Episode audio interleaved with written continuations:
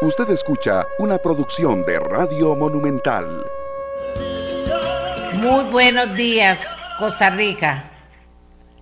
¿Cómo amanecen? Espero que muy bien, que vayan contentos y contentas a sus trabajos, o estén tomándose un cafecito en la casa, o estén comenzando a hacer ejercicios en compañía nuestra, lo cual agradecemos mucho.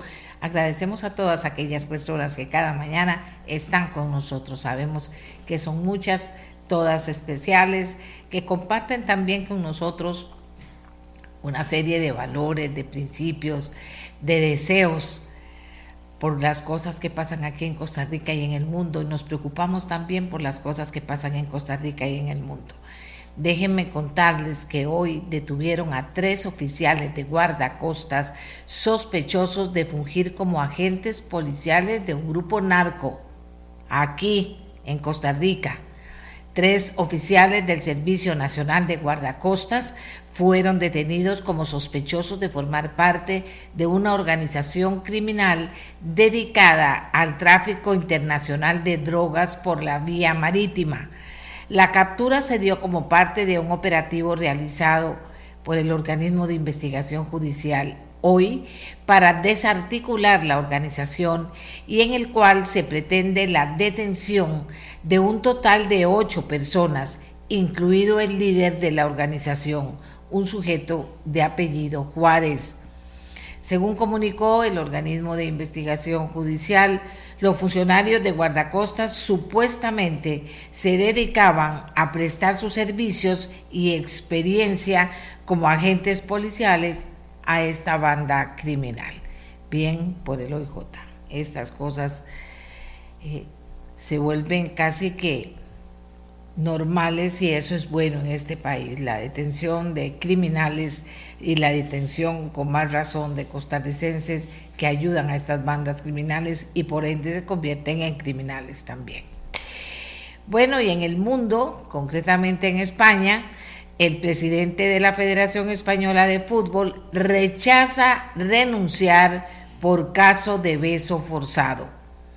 El presidente de la Federación Española de Fútbol, Luis Rubiales, aseguró hoy que no va a dimitir por el beso a la jugadora Jenny Hermoso en el Mundial, en una asamblea federativa en la que pidió disculpas por su comportamiento.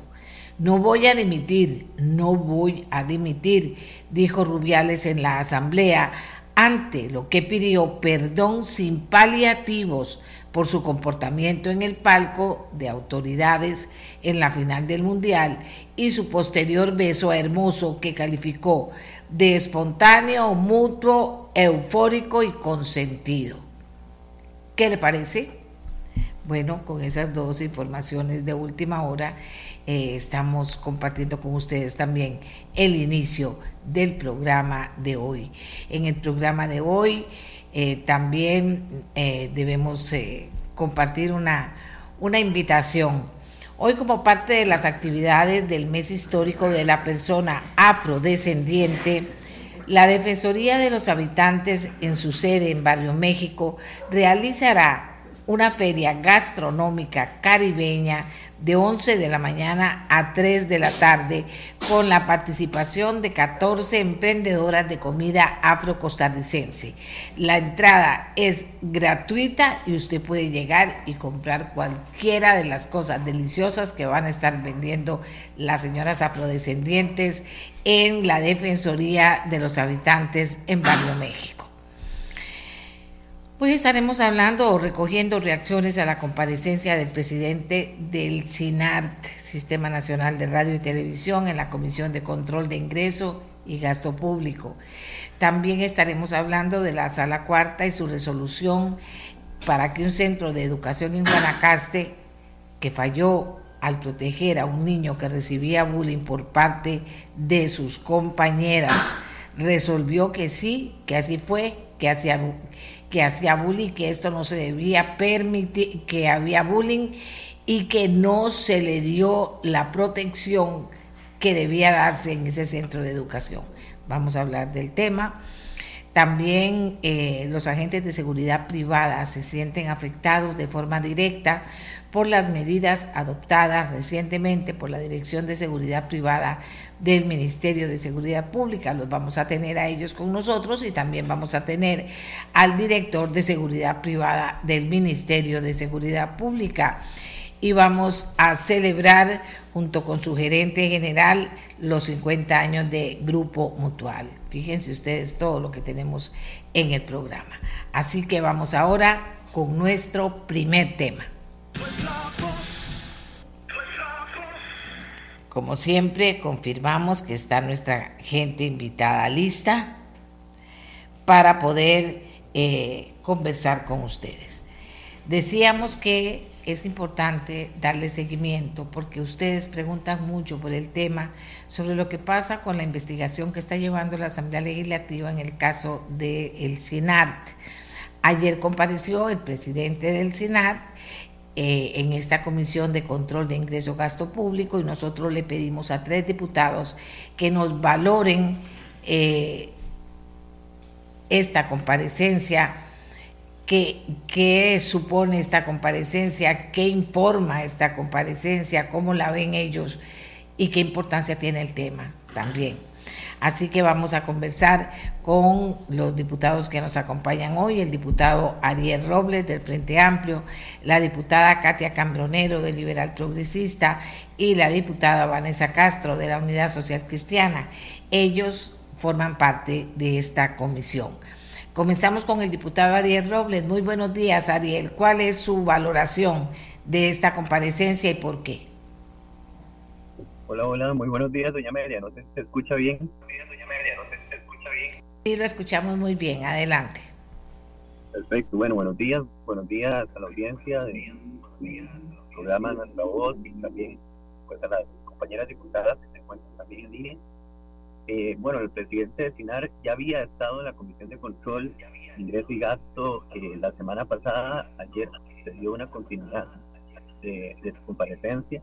Creo que en resumen un poco a la, de estas dos comparecencias que nos parecían un primer abordaje a esta temática.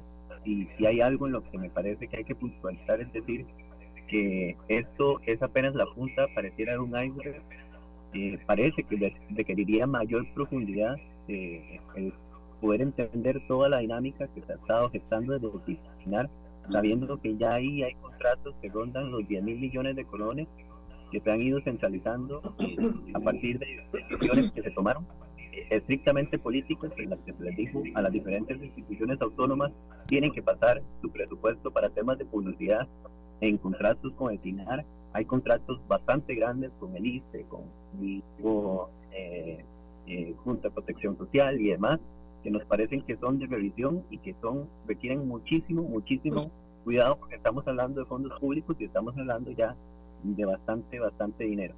Eh, el presidente eh, del SINAR ayer a mí lo que me deja, a ver, pareciera en primera instancia que hay una resistencia, ¿verdad? Por profundizar sobre el tema, hay una, una, una necesidad por no querer y no querer precisar, ¿verdad?, puntualmente sobre temas que nos parecen extraños, eh, temas que tienen que ver con contrataciones, por ejemplo, el señor eh, Bulgareri eh, Rojas, Cristian Bulgareri Rojas, eh, cómo hay contrataciones que se dieron a pesar de que este señor brinda un servicio de asesoría a Casa Presidencial y que la ley de administración pública vigente en ese momento no permitía ¿verdad? que este señor participara de los concursos.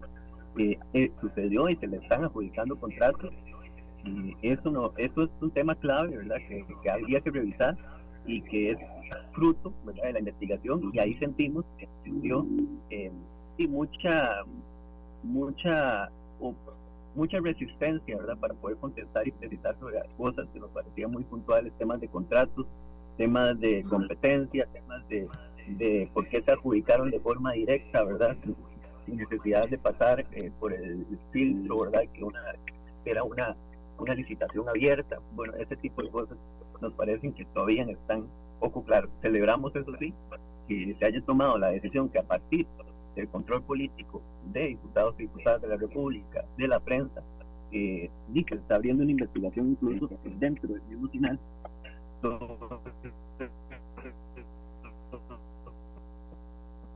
contratos que se, otorgaron y que se frene, ¿verdad? Más hacia atrás y eso está a derecho,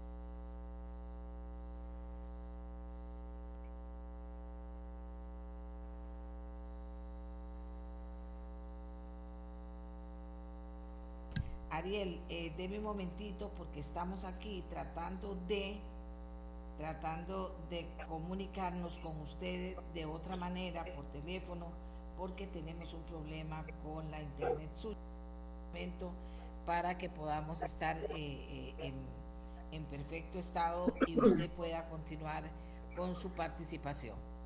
Nada más me avisan que está listo don Ariel. Bueno, ahí escuchábamos lo que nos decía don Ariel, él es eh, del partido Frente Amplio, y eh, Ariel Robles, y estaba desde su perspectiva analizando lo que pasó, cuán importante fue o no, qué esperaban de esta segunda participación del presidente del Senat y si estas expectativas pues fueron atendidas con la participación y las respuestas que les dio. Así que nada más me confirman que está don Ariel. Don Ariel.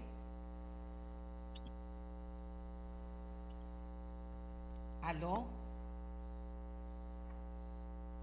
Bueno, también tenemos problemas con el teléfono de él. Me avisan, si no, para continuar con las compañeras diputadas que están aquí ya listas. Me avisan si no se puede conectar don Ariel, por favor.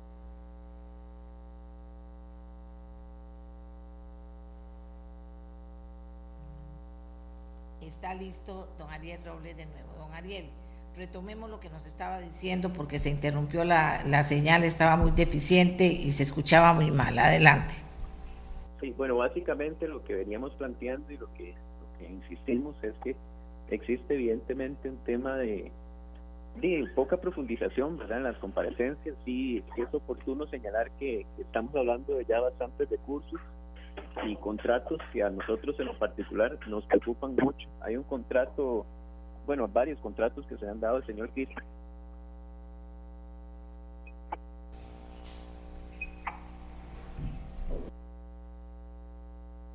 Daba servicios de asesoría en casa presidencial, eh, en una investigación muy profunda que yo creo que ustedes han sabido llevar, eh, en la que se precisa, ¿verdad?, que este señor, pues siendo un asesor comunicación pagado por el DCIE, brindaba servicios de asesoría de comunicación y al mismo tiempo pues estaba concursando verdad dentro del estado cosa que impide la ley de administración pública vigente al momento de que se gestaron esos esas licitaciones. Eso pues nos, nos, nos preocupa enormemente lo hemos señalado en múltiples momentos. Hemos solicitado a la fiscalía y, entiendo también que diputadas y diputados de diferentes fracciones, me parece que la Unidad Social Cristiana, en el caso nuestro también lo hemos hecho desde el 7 de agosto a la Contraloría para que revise esas contrataciones si están a derecho y eso nos parece que, y que es algo que se tiene que clarificar. Eh, recordemos que la primera participación del presidente de SINAR en, la, en la Asamblea Legislativa, en la Comisión de Control, Ingreso y Gasto, pues nos había comentado de que él ni siquiera, ¿verdad? Eh, cuando vio las, los señalamientos que se venían realizando, que venían realizando diputados, que venían realizando la prensa, me preguntó, él preguntó a ver, ¿verdad? Tomó nota, dijo primero, y preguntó a ver si, cómo estaban esos contratos, que le dijeron que estaban bien, y entonces ni se preocupó, o sea, a partir de ahí siguieron con las adjudicaciones, siguieron con, eh, pagando facturas, y, y bueno, es hasta ahora que él ve que le revienta pues esta discusión, que ha solicitado ahora sí una investigación más profunda, y está frenando las contrataciones. Lo que sí queda además en evidencia es una ética selectiva, ¿verdad? El presidente de Sinar, eso sí me parece que es muy evidente. Eh, y a nosotros, y nosotros nos sorprende, ¿verdad? Uno no puede tener una ética selectiva en este tipo de casos. Eh, eh, lo dijo en varios momentos que ante el cuestionamiento, si un asesor presidencial puede concursar en el Estado y si él ve eso bien, dijo que había que analizar el caso, ¿verdad? Entonces uno le pensaría que, que hay que analizarle a un tema que evidentemente es eh, contra la norma y que es además eh, una, una clara falencia ética, ¿verdad? Eso eh, y son, son algunas de las apreciaciones que podríamos compartirles en, en este espacio así a primera instancia, pero dejar, digamos, tal vez aquí, doña Amelia, en su programa, eh, la, lo que nos parece urgente es que este tema se profundice aún más, ¿verdad? Y eso tal vez eh, se requiera hacer desde otra eh, desde otro espacio, incluso una comisión investigadora con mayor profundidad, una comisión investigadora especial que pueda tomar este expediente porque esto es un caso serio, es un caso eh, con todas las señales de alarma, ¿verdad? Parece ser eh, ilícito, corrupción, eh, se ve como corrupción, huele como corrupción y yo creo que entonces hay que tomárselo con mucha seriedad. Gracias, Ariel. Dice usted que una comisión especial. ¿Será necesaria una comisión si no profundizan en esta comisión de control y gasto público? ¿Cómo lo ven las otras diputadas? Doña Katia Cambronero, adelante. un poco roca. Buenos días a todos. Un saludo a Vanessa y a Ariel. Sin duda, las comparecencias del, presidente del don Fernando Sandí, eh, han sido muy evasivas. O sea, en realidad lo que generan es más dudas que respuestas. Eh, no hay una justificación y fue uno de los elementos que pedimos y solicitamos en la primera audiencia, cuáles fueron los criterios técnicos para la recomendación de, esta empresa, de RMC, la productora, este, que es de don Cristian Bulgarelli, para haber sido recomendada por el SINAR eh, eh, eh, para la contratación de servicios audiovisuales y no, y no tenemos respuesta de eso, tampoco tenemos respuesta de la investigación de mercado que debió haberse hecho para poder haber determinado que los costos de los servicios de esta empresa eran los más convenientes para el Estado. Entonces, desde esa perspectiva, bueno, ya tenemos ahí, doña Amelia, dos elementos, pero es que llama muchísimo la atención que una persona que ha venido trabajando como asesor de comunicación eh, para el presidente de la República, eh, así dicho, en un oficio enviado por la ministra de Educación, eh, de la noche a la mañana comience a tener contratos con el Estado. entonces, desde esa perspectiva, creemos nosotros que sí se necesita profundizar en este tema, em, que genera muchísimas dudas, porque es que no es cosa menor, y, yo aquí sí quiero decirle a los costarricenses que estamos hablando que a esta productora se le, se le abrió un contrato por demanda, y creo que usted lo dice muy bien eh, en la nota de prensa, en su investigación, en ameliarueda.com, cuando dice, pues se le puede contratar 10 millones 100 millones o mil millones. No sé si me explico con eso. O sea, hay una carta abierta aquí para poder contratar la suma que sea a esta productora sin criterios técnicos que lo justifiquen. Esto sin duda genera muchísimas alertas y también, eh, según la investigación que ustedes hacen, esta misma empresa comienza a obtener contratos con Recope, con el Banco de Costa Rica. Entonces, además de la cantidad de ingresos que tiene este señor Bulgarelli a Casa Presidencial, justo cuando se están eh, cerrando estos contratos con estas instituciones. A todas luces, esto llama muchísima la atención, em, genera muchísimas alertas en términos de cómo se está manejando un tema tan delicado como es la contratación pública, que son los fondos de los costarricenses, em, básicamente a una sola productora eh, que de la noche a la mañana, insisto, comienza a obtener muchos contratos eh, para el Estado. Sin duda hay que profundizar en el tema, hay que analizar si esto requiere una investigación de una comisión específica que profundice y analice muy particularmente este tema. En la Comisión de Ingreso y Gasto tenemos muchísimos temas que analizar por lo tanto podría ser un poco complicado en términos de tiempo poderlo hacer desde ese foro. Y bueno, y hay unos compañeros y compañeras diputadas que están proponiendo la posibilidad de hacerlo en una comisión de investigación especial. Em, yo lo que puedo decir eh, al momento es que hay muchas dudas, hay muchísimos cuestionamientos, las audiencias, eh, en lugar de generar respuestas, generan dudas, inquietudes y evidencian eh, eh, el manejo de procesos que parecieran legales, pero que moralmente no son los adecuados. Y creo que eso es lo que hay que analizar muy bien.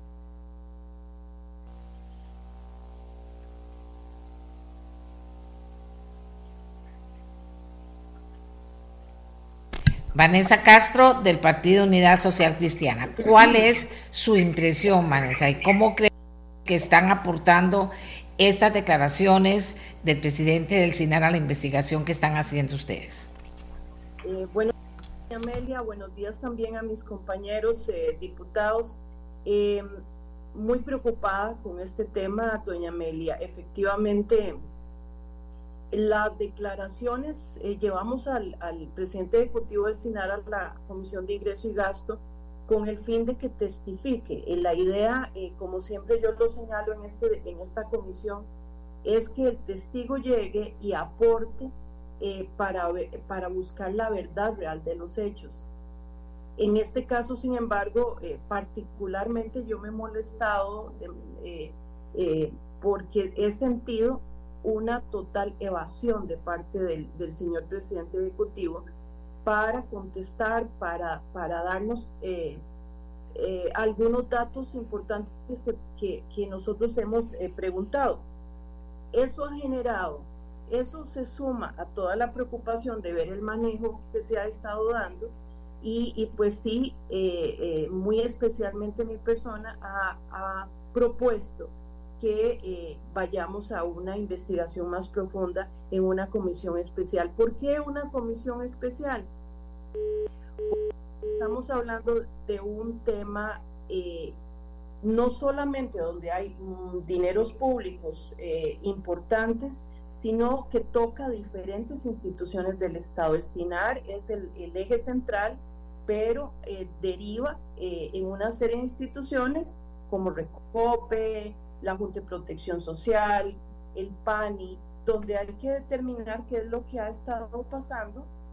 Parece existir una colusión eh, para, para, para generarle beneficios a, algunas empresas. Entonces, si vemos el, el, eh, vamos a ver, la red que se teje, eh, vemos que es un poco complicado que la Comisión de Ingreso y Gasto se, se dedique, siendo que tenemos tantísimo trabajo, se dedique a profundizar.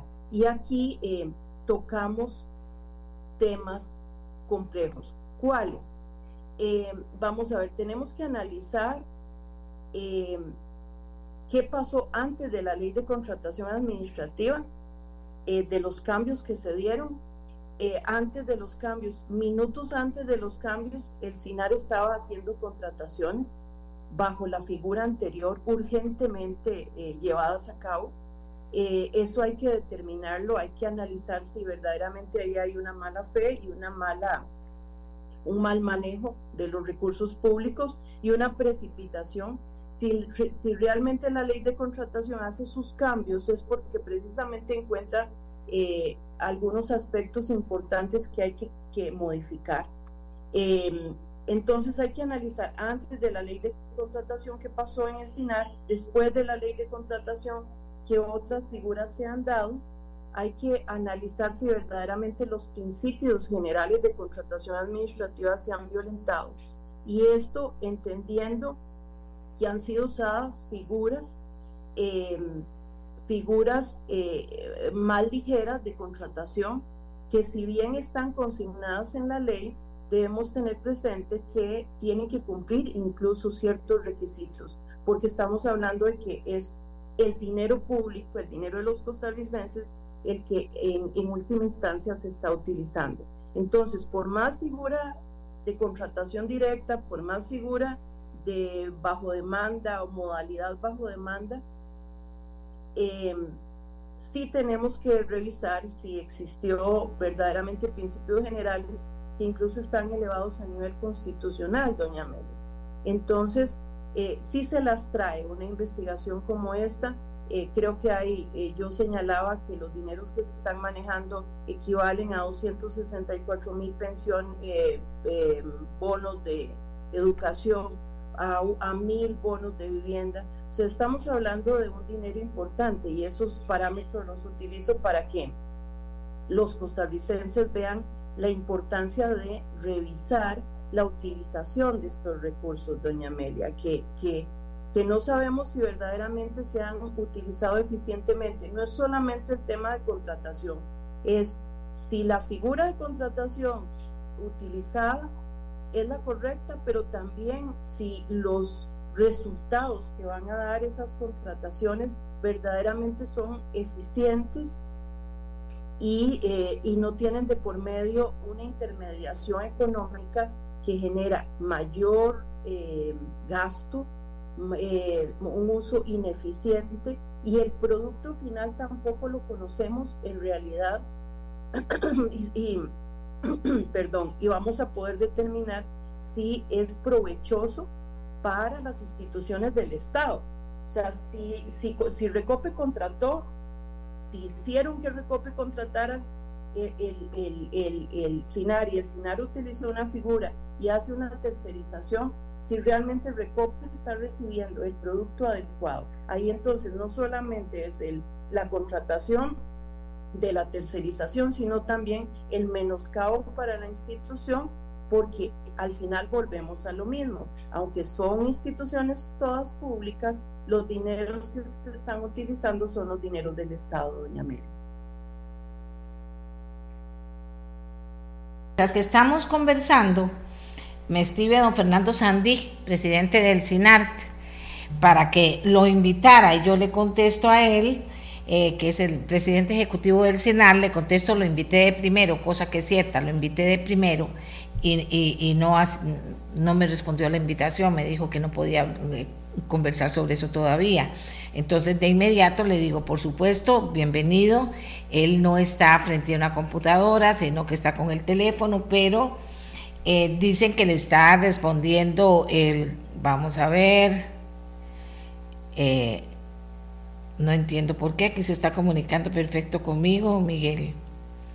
Lo están llamando ya, don Fernando, por favor, lo están llamando ya para que usted también pueda participar, ya que va escuchando el programa. Así que insista, Miguel, por favor, porque él se está comunicando conmigo, hasta me dio una foto para que hiciéramos la careta y todo. A ver, probemos nuevamente. Está listo don Fernando Sandí, presidente ejecutivo del Senar. Don Fernando, eh, usted nos pedía participar con mucho gusto. Los diputados invitados están valorando su participación. Entiendo que ha escuchado la valoración que han hecho. Eh, y adelante, buenos días. Doña un gusto, eh, encantado de conocerla. Bueno, en realidad, este, ¿me escucha? Sí, disculpe. Sí, señor, lo escuchamos muy bien. Adelante. Sí, este, la verdad que estoy muy contento porque eh, estas dos presencias que he tenido en la Asamblea Legislativa han sido muy provechosos para dar a conocer eh, eh, todo lo relacionado al CINAR o gran parte de, cómo opera el CINAR.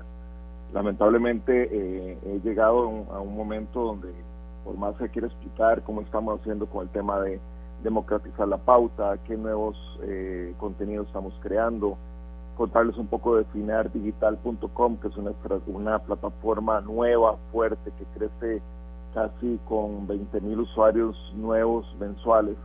Obviamente la conversación se ha ido por, por otras, de otras direcciones.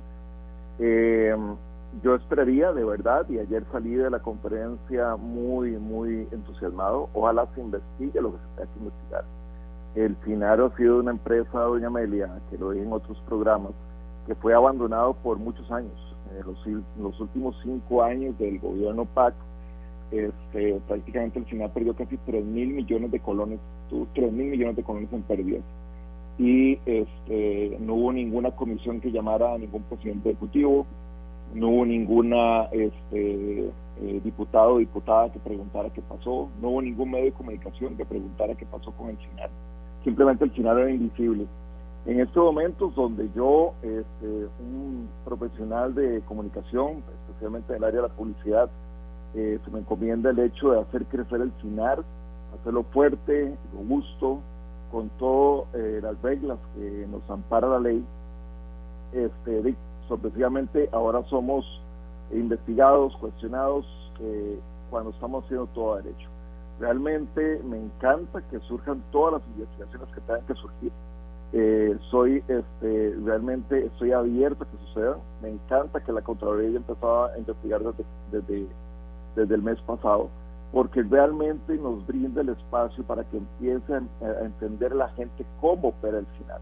Lo que pasa es que el final era muy mal operado, muy mal trabajado y generaba pérdidas. Yo, en mi condición de experto en comunicación, experto en empresa privada, eh, gerente de agencias de comunicación privada, vengo a hacer que el SINAR produzca.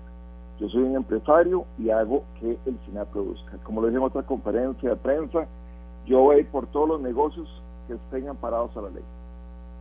Pero lamentablemente creo que he tocado algunas eh, este, fibras, eh, algunos intereses y alguna gente no les ha gustado y realmente aplaudo de verdad el hecho que los diputados pregunten y cuestionen. Y a todos, doña Amelia, los he invitado a que vengan al final, que vengan a ver las condiciones en las que estamos trabajando. Mucha gente cree que esos contratos millonarios que mencionan algunos diputados ya no se entraron y que están en las arcas del final. La mayoría de esos contratos son en eh, contrademanda. No necesariamente ya se entró el dinero o ya se ganó el dinero. Estamos trabajando para obtenerlo. O sea que el dinero no ha entrado. Además, otro punto importante, doña Amelia, que el señor presidente de la República ha insistido un montón a las, instituciones del gobierno, es lo relacionado a la ley del 10%. Solamente el año pasado se rompió un récord que el 71% de las empresas del Estado, las instituciones del Estado, lograron eh, este, eh, completar el, el, requisito del 10%. Solo un 71% se logró nunca se ha logrado el 100% que es obligatorio de ley. Yo ahí insto a los diputados para que nos ayuden con eso. Si solo eso se lograra, el final sería una empresa, bueno, que estaría volando, pero no lo hemos logrado. Y el presidente de la República ha insistido fervientemente para que lograr este, que las empresas cumplan ese eh, objetivo. Y eso estamos trabajando también. Entonces, también mucha gente, y lo he notado porque muchos diputados no saben la diferencia entre el 10%, la plata que entra el 10%, la plata que entra en negocios solos, y realmente se vuelve muy, muy, muy complicado de explicar. Por eso los invito a los señores diputados, a los señores y señores diputados, que vengan al final, conozcan el final. No se deben ir por titulares de prensa, por titulares que realmente contenido inexacto. Doña Amelia, nosotros hemos ganado tres derechos de respuesta a, diarios como La Nación y CR Hoy, donde realmente comunican inexactamente cómo opera el Señor. Por eso a usted con mucho gusto le invito, a todos los medios de comunicación los invito para que conozcan el final y realmente vean en la forma que operamos. Algo que se le solicitó en la comisión fue el estudio de mercado que dio pie a la contratación directa de la productora. ¿Existe ese estudio de mercado? Y si existe, ¿qué dice ese estudio, Fernando? Ese estudio ya media sí existe, está, eso es desde el año pasado, creo que fue para noviembre del año pasado, y este y se contrataron cuatro eh, empresas por demanda al mismo tiempo. Nosotros este, estamos preparando la información y nos dieron cinco días para prepararla. Estoy solicitando que pueda ser entregada a más tardar lunes y martes para no para hacerlo mucho más antes.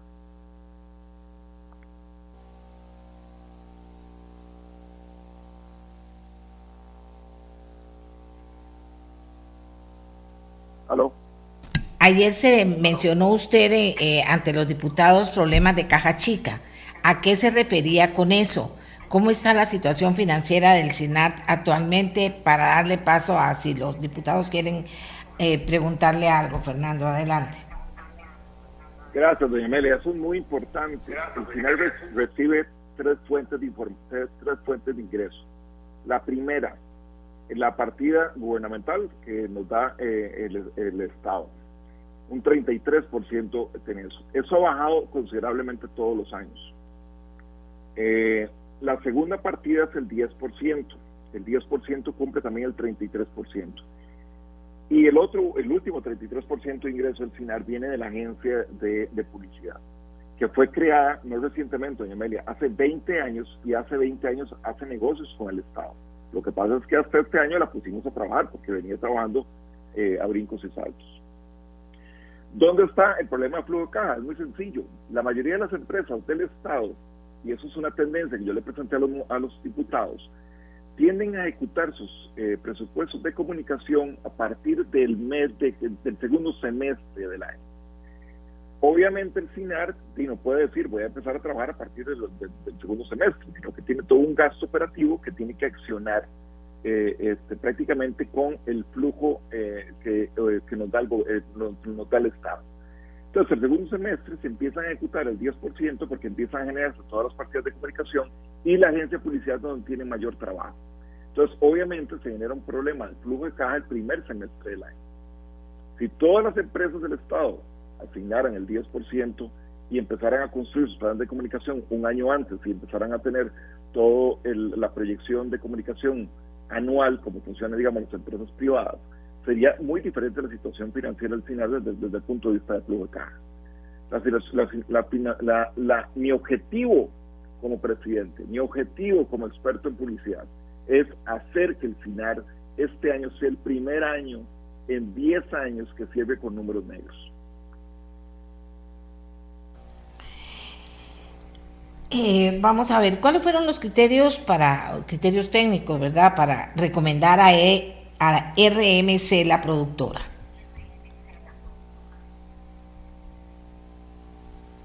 Este, proveedores eh, eh, por demanda, eh, ¿sabe esa diferencia? Uno lo sabe. Vamos para, para, para, para, si, si me amplío en eso. Que explique usted.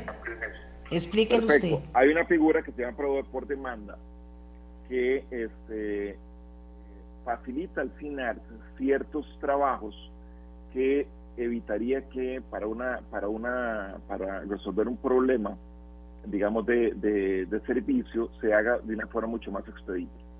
Esto no pasa en el sector privado porque yo en el sector privado puedo contratar a quien quiera inmediatamente. Sino en el privado en el público tendría que hacer una licitación por cada producto la figura del proveedor por demanda nos facilita mucho tomar acciones cuando hay proyectos que son muy particulares que el final vez no pueda resolver inmediatamente. El final tiene una agencia de 22 personas, bastante robusta, y tiene resuelve muchos de los problemas al interno.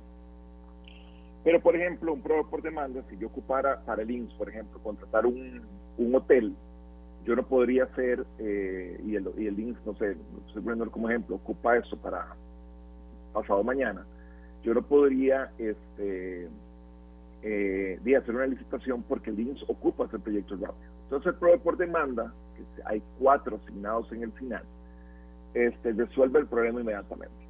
Uno de esos eh, proveedores por demanda es la compañía eh, de, del señor Cristian Burgarelli, eh, la productora, perdón, este, Knockout.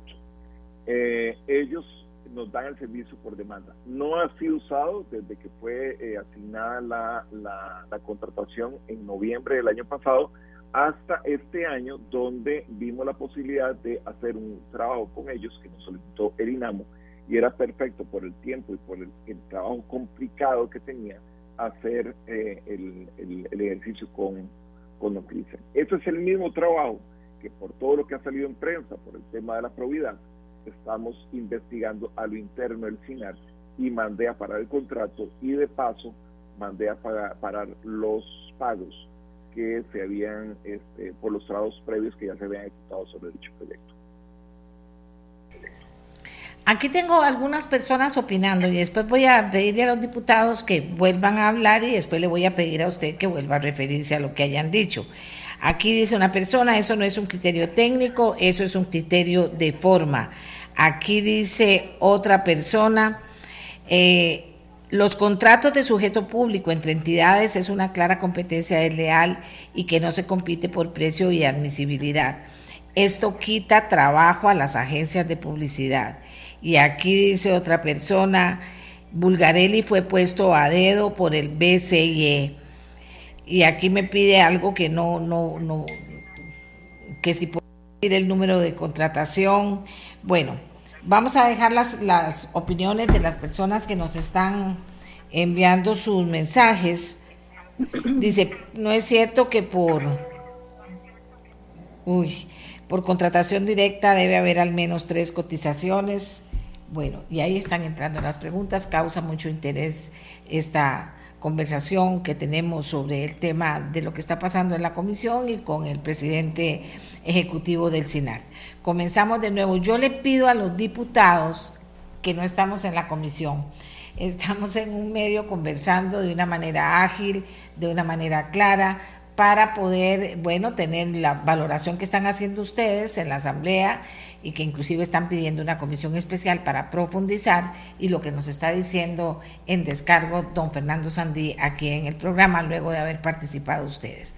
Voy con don Ariel, adelante.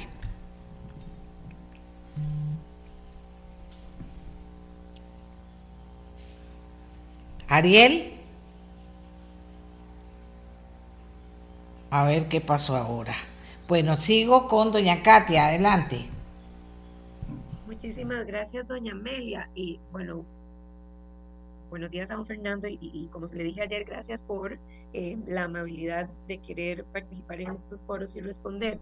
Eh, creo que es importante decirle a los costarricenses que nosotros no estamos cuestionando la gestión del SINAR como tal y que qué dicha que están tratando de hacer una buena gestión, que eso es lo que corresponde en el sector privado. Nosotros estamos cuestionando cuáles fueron los criterios para hacer una contratación por demanda, que eso no es cosa menor, y eso quiero insistir, las contrataciones por demanda es una carta abierta para que se le contrate cualquier cantidad de recursos o fondos.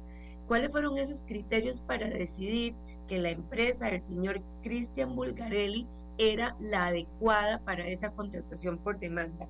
¿Y por qué llama la atención que este, el señor Bulgarelli comience a obtener contratos con el sector público?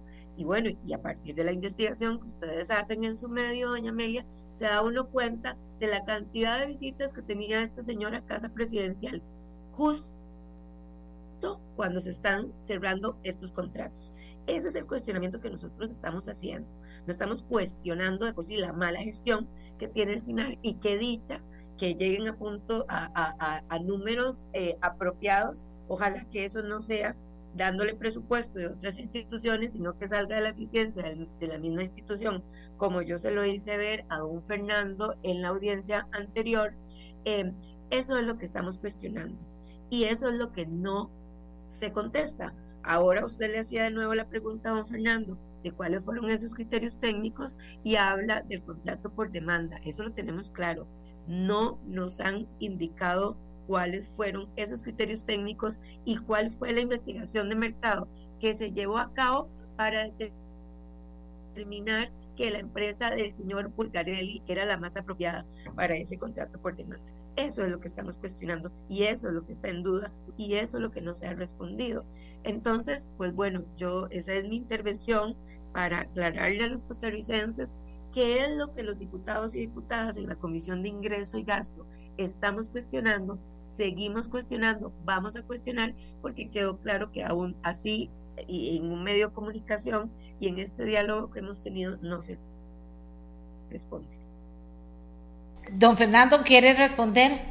Sí, claro, de verdad, y, le agradezco un montón a, las palabras de la diputada, y, tiene toda la razón, o sea, no deben quedar dudas. Yo, yo, soy el primero en que quiero aclarar todo. Todos esos contratos, eh, lamentablemente no fueron en mi tiempo, o sea, todo eso se generó eh, en noviembre del año pasado, yo no era, ni siquiera estaba cerca de acercarme al final. Este, y para mí es importante también conocer cuáles fueron los criterios técnicos. ¿Qué es lo que pasa? De que hay que buscar toda esa información y yo lo que estoy pidiendo es que realmente este, se otorgue de la mejor manera y la forma más clara. Para mí es lo más importante que quede claro, doña y, y señores diputados, que esto tenga, tenga toda la, la, validez del caso. ¿Por qué? Porque es este, importante que todo el proceso quede correcto. Yo personalmente voy a hacer este, que eso se entregue a más tardar el martes porque para mí es importante que ese proceso quede claro y también revisarlo lo interno, porque también si, si encontramos algo que genera, genera dudas, yo voy a ser el primero, como así lo he hecho en otras ocasiones con temas de investigación, en, decirlo. pero vamos estamos trabajando en este tema y para mí es importante que todo este tema quede claro. Don Fernando, aquí están pidiendo que diga públicamente el número de compras CICOP. Dice que ahí se ve todo públicamente. ¿Es correcto y tiene el número? Eh, no lo tengo a mano, Yamela, pero todo el CICOP usted puede buscarlo. Usted puede buscar la empresa de, de, cualquier empresa que trabaja para el CINAR y ahí se ven los montos que han sido generados y los contratos que tienen con las empresas. Eso, eso, es algo bueno. ¿Quiénes realizaron esa contratación? Perdón. Discúlpeme, adelante.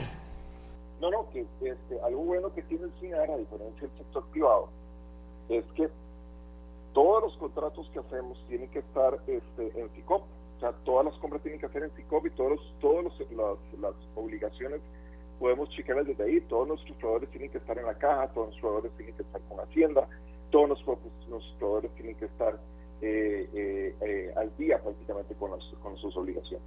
Y todo está en CICOP. Ustedes pueden meterse ahí y buscar cualquier contrato que tenga cualquier empresa de, de, de proveedora del Bueno, dice eh, aquí eh, doña Katia que porque el tiempo avanza y dice el contrato se hizo en CICOP pero recomendado por el SINAR. Y aquí otra persona dijo, los carteles se hacen a dedo. Ahora que dice don Ariel que había cortado, pero ya está nuevamente con nosotros. Puntual, don Ariel, su participación. Amelia, un saludo a don Fernando.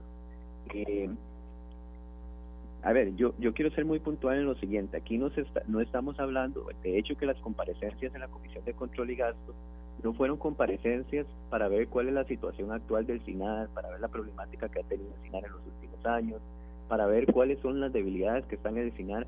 No fue una comparecencia para análisis de la gestión eh, del señor eh, Fernando Sandini, tampoco para la gestión de don Rodrigo Chávez en el SINAR, si ha sido buena, mala regular, o cómo ha estado. Eso no es el motivo de la comparecencia ni es la finalidad de los diputados y diputadas eh, que estamos ahorita eh, preocupados y preocupadas por los temas de contrataciones, llevar ahí a las personas a hablar de la gestión, ¿verdad? Eso eh, podríamos abordarlo en otro momento, en otro tiempo y en otro espacio.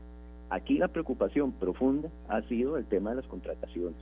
Las contrataciones que recordemos se dieron de previo a que entrara en vigencia la reforma de cambio, ¿verdad?, de la ley de administración pública. Una contratación que se dieron bajo demanda, ciertamente, pero que son contratos bajo demanda. Eso quiere decir que podrían ser un millón de colones, si la demanda lo dice así, pero podrían ser hasta 50, 60, 70, 100, 200 millones de colones, dependiendo eh, las funciones que estén asumiendo bajo demanda esta empresa. Y esa contratación se la adjudicó a un Cristian Bulgarelli Rojas, a sus empresas, a pesar de que la ley de administración pública, en su artículo 22 bis, inciso A y E, dice que personas que son asesoras de comunicación o asesoras de jerarcas de casa presidencial, del ministerio de que sea de comunicación, no pueden concursar dentro de procesos licitatorios, no pueden concursar en, contratos públicos. Entonces, ¿cómo eso, a pesar de que está ahí expreso y que don Cristian Bulgarelli se, se diseñó, porque prácticamente se diseñó de acuerdo a lo que dijo la ex jerarca del Ministerio de Comunicación, eh, Patricia Navarro, si no, eh, me, no preciso, ¿verdad? Eh, ahorita el nombre o el apellido, pero ella comunicó que don Cristian Bulgarelli, por ejemplo, participó en el diseño del contrato del BCIE por 300 mil dólares para que brindara asesorías de comunicación a Zapote. ¿Cómo este señor, que es una de las personas, si no es la persona que más ha visitado, siendo esta no funcionaria pública, casa presidencial, en más de 200 visitas, es una exageración de visitas, ¿cómo esta persona que ha estado ahí curiosamente es la que gana eh, este tipo de, contratos, ¿verdad? Contratos por demanda, que no tenemos claros los estudios de mercado, contratos que se dieron a la carrera antes de que entrara en vigencia la ley de administración pública con sus reformas, contratos en los que, por ejemplo, curiosamente, don, bajo la confirmación de don Fernando, don Cristian eh, Bulgarelli tiene dentro de sus funcionarios el hijo de don Federico Cruz, mano derecha del presidente, Tomás Cruz. Entonces yo creo que, que eso, sin duda alguna, sin duda alguna, nos parece que es lo que se debe revisar, es lo que se debe profundizar. A mí la única duda que me queda es que don Fernando en la primera comparecencia nos dijo, ¿verdad?, que él había solicitado que se revisaran los, los contratos y que le habían dicho que todo estaba bien. Entonces, no nos queda claro, don Fernando, a qué persona le consultó, si eso fue oral o fue por oficio, ¿verdad? Y quién le dijo a usted que todo estaba bien, que no había ningún problema, porque me parece que esa persona que le respondió eso también requeriría pues que, que, se analice cuál fue su gestión en todo este proceso. Si fue jurídico, si fue la gente encargada de administración, de contratos, de asignación de contratos, quién fue, ¿verdad? Eso es, eso es muy importante. Bien, eh, don Fernando, su respuesta. Gracias, don Ariel. Este, eh, importante, don Ariel menciona varios puntos. Bueno, obviamente no me puedo referir por lo que dijo una, una ex ministra de Comunicación, porque no puedo no puedo comentar sobre, sobre temas de que, de que no, me, no me incumben o simplemente no, no desconozco su, su, su, su criterio. Este, lo segundo es el tema de eh, los contratos. Eh, quiero que se ubique en el tiempo, doña Amelia, es importante que eso lo sepan. Repito, yo no estaba en el final ese momento, es lo que me cuentan de cómo funcionaba el final. Si no se actuaba rápido, la nueva ley de contratación administrativa, para los que no, han vivido, no la han vivido, es sumamente tediosa, es muy complicada. Ojo, yo la aplaudo, porque eso eliminó un montón de este, malas eh, mañas que tenían algunas, algunas personas. Pero sí es muy compleja, muy complicada. O sea, el hecho, por ejemplo, ahora querer meter a 63 nuevos medios, y nos ha llevado casi 8 meses, porque es bastante complicada la nueva ley. Este, dicho esto, eh, el año pasado, si no se corría con ciertas contrataciones, repito, eso es lo que me explican, caíamos en el problema de no poder ejecutar o caer en un problema de, de, resolver contratos que tenían con algunas empresas del Estado. Entonces había que correr para poder alinear, digamos, eh, a, meter más, más medios. En ese momento se lograron incorporar 207 medios sin que pasaran por el proceso, digamos, de la nueva ley. Eso hizo que 207 medios hoy, día, hoy den servicio al final eh, más, eh, más expeditamente. Este, se invitó a todos los medios, quiero decir, en ese momento, solo que algunos medios cumplían con los requisitos que pedía en esos momentos el final. Eh, igual se hizo con proveedores con, este, con por demanda, porque si no, la operación del final prácticamente podía caer en, una, en una deficiencia técnica. Había que dar servicios de BTL, había que dar servicios de digital, había que dar servicios de producción audiovisual, etcétera, etcétera, Eh, como lo mencioné ayer, este, eh, y don Ariel fue uno de los, de, los que me impulsó a... ¿Aló? ¿Me escuchan? Para adelante. ¿Me escuchan? Sí, señor. Ariel fue uno de los que me impulsó este, cuando, cuando mencionó lo de Don Christian, que era asesor, eh, obviamente al, tener ese criterio de, un diputado, lo primero que hago es investigar si este, se rompía alguna de las reglas del final. Nosotros tenemos, inclusive está en CICOP, lo pueden buscar, donde hay una declaración jurada del señor Cristian Bulgarelli que dice que no tiene ningún problema de probidad con el final, O sea, que él no tiene ningún inconveniente para el servicio del final de ese equipo que menciona don Ariel.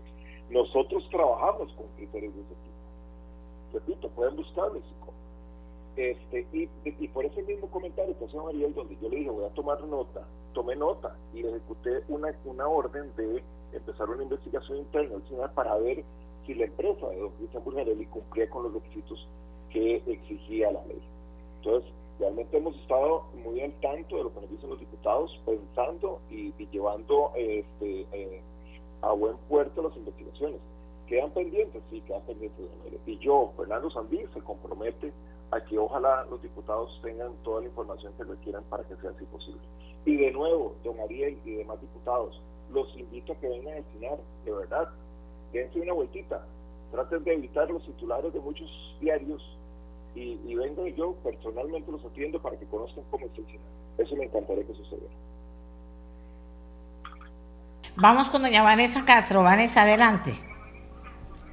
Doña Amelia, eh, pues encuentro un don Fernando muy diferente al de la comisión, un, un, un, señor eh, mucho más abierto y eso me, me alegra muchísimo y espero que así sea en la investigación que nosotros llevemos adelante y que abra la posibilidad de que podamos entender, no, no es entender, que podamos investigar en nuestra función de control político si verdaderamente se está llevando a cabo las contrataciones como corresponde. Esa es la, la, ese es el deseo, porque tenemos una misión como diputados y es ejercer ese control político. Eh, a don Fernando quisiera recordarle, porque él señala, soy un experto, soy empresario, soy un hombre de negocios y voy por los negocios, pero yo le recuerdo que un presidente ejecutivo de una institución pública, por más que tenga una, una eh, personería jurídica diferente, es un funcionario público antes que un empresario o, un encargado de negocios. Y como tal tiene que velar porque la, eh, el uso de los recursos se haga de manera eficiente y con verdaderos resultados. Eh, entendemos los diputados perfectamente la forma de financiamiento del SINAR. Como decían los compañeros, y no quiero reiterar, no es eso lo que estamos discutiendo. Estamos hablando eh, específicamente de las contrataciones y si se llevaron a cabo de manera adecuada. Eh, tenemos un tema importante a tratar y es que el SINAR es un operador dentro de, eh, la, dentro de los medios de comunicación, pero tiene además una agencia. Ese es un tema que tenemos que discutir porque estamos hablando de que el juez y parte en algunas acciones y eso también hace que no haya la transparencia suficiente y, eh, y, que puede haber, como lo señalaba yo, colusión. No estoy hablando del concepto jurídico, sino del concepto en general, que haya una colusión que no permita que haya una verdadera concurrencia y una verdadera competencia para que los dineros públicos sean utilizados de la mejor manera. Eh, no, no ha sido tan abierto don Fernando en la comisión. Eh, esa invitación a ver al SINAR, por supuesto que será atendida, pero también quisiera señalarle a don Fernando que por lo menos de mi parte conozco y creo en que el SINAR debe fortalecerse desde hace 20 años atrás. Y lo conozco, creo en, que se debe llevar adelante una política pública en materia de, de, de medio nacional, de medio del Estado, eh, que permita que compita adecuadamente con los medios privados, pero que tiene que haber un mercado transparente en materia de publicidad y medios precisamente para satisfacer los intereses del pueblo costarricense y de la gente. Eh, y, y, entonces, pues bueno, eh, no quisiera alargar el tema, pero sí creo que debemos ir a poner esto en blanco y negro verdaderamente en una comisión especial. Eh, revisar todas esas figuras eh, que se oyen muy bonito eh, por demanda, contratación directa, la rapidez, la eficiencia, pero tenemos que ir verdaderamente a saber de qué estamos hablando y a quién se le está otorgando. Es que no es solo la figura, es a quién se le está otorgando porque no todo lo, puede ser que, utilicen. El mismo don Fernando lo señala, la antigua ley de contratación tenía muchísimos problemas. La actual tiene mucho más complicación, pero tiene mucho más garantía de que las cosas se van a hacer bien. Y, se, y si se hicieron cosas bajo la ley antigua, debemos profundizar a ver si se hicieron de la forma adecuada. Yo celebro, doña Amelia, eh, que don Fernando se muestre esta mañana mucho más amplio para participar de una investigación profunda del tema de la, de la agencia y lo que está sucediendo. Y pues estaré también eh, aportando de manera objetiva y verdaderamente porque creo en que debemos buscar la verdad real. Estaré aportando todo mi trabajo como diputada para llegar al fondo de este tema y ojalá encontremos solo cosas buenas, porque creo que los costarricenses necesitamos oír buenas noticias.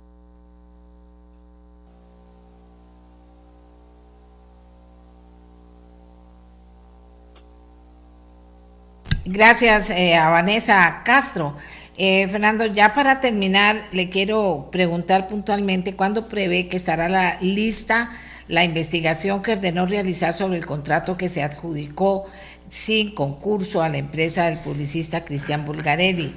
¿Cuánto tiempo estima que llevará esa investigación? Este, vamos a tratar de hacer lo más pronto posible. Ya hizo sale de mis manos porque yo no ejecuto la investigación, la ejecuta el Departamento Legal del final. Ellos, eh, por una previa que, también solicité algunos, hace algunos meses, está durando entre mes, un mes, dos meses, ojalá que sea menos, pero no puedo asegurarle el tiempo. Eh, quiero, eh, quiero nada más reforzar lo que dijo la, la diputada Vanessa. Realmente este, eh, el foro, el foro de una, de una eh, comisión no es bonito, debo decirle, es la primera vez que me enfrento en mi vida profesional a un foro como este tipo. Yo también con muchas ganas de conversar, yo como usted soy comunicador y, y, realmente el foro no se presta para comunicación, más bien se presta para muchos ataques en algunos, en algunos, en algunos temas. No es un foro bonito y no es un foro que genere diálogo. Y por eso le digo a la, a la diputada Vanessa que sí, posiblemente me sienta diferente hoy en este, en este espacio, porque realmente el espacio es para conversar eh, y, de verdad me encantaría sentarme con cada uno de ustedes, si se pudieran, y si hay necesario montar una comisión, pues ustedes son los que mandan.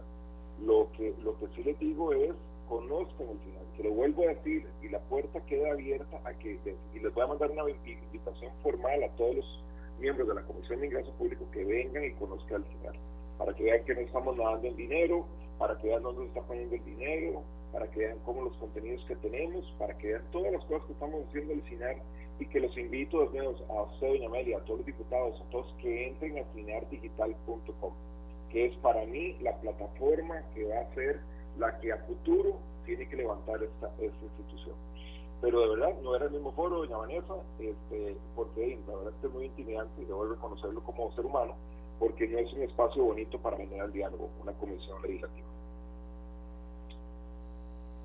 Bien, amigos y amigas, se nos ha acabado el tiempo. Eh, creo que han podido hablar los diputados, que han podido, eh, también he podido llevar algunas de las preguntas que nos han hecho ustedes hasta los entrevistados, que ha podido hablar el señor Fernando Sandí, presidente ejecutivo del SINART. Esto está en proceso, como decimos nosotros, está trabajando esta información y seguro estaremos informando más adelante sobre el desarrollo de la misma sobre este tema. Y ahora nos vamos con otro tema. La sala cuarta resolvió que un centro de educación en Guanacaste falló al proteger a un niño que recibía bullying por parte de sus dos compañeras. El abogado constitucionalista Federico Campos fue quien presentó el recurso ante la sala cuarta. Don Federico, muy buenos días. Gracias por esperar y por porque nos nos cuente cómo reacciona la familia del niño, cómo reacciona inclusive el centro de estudios cuando recibe esta resolución de parte de la sala cuarta.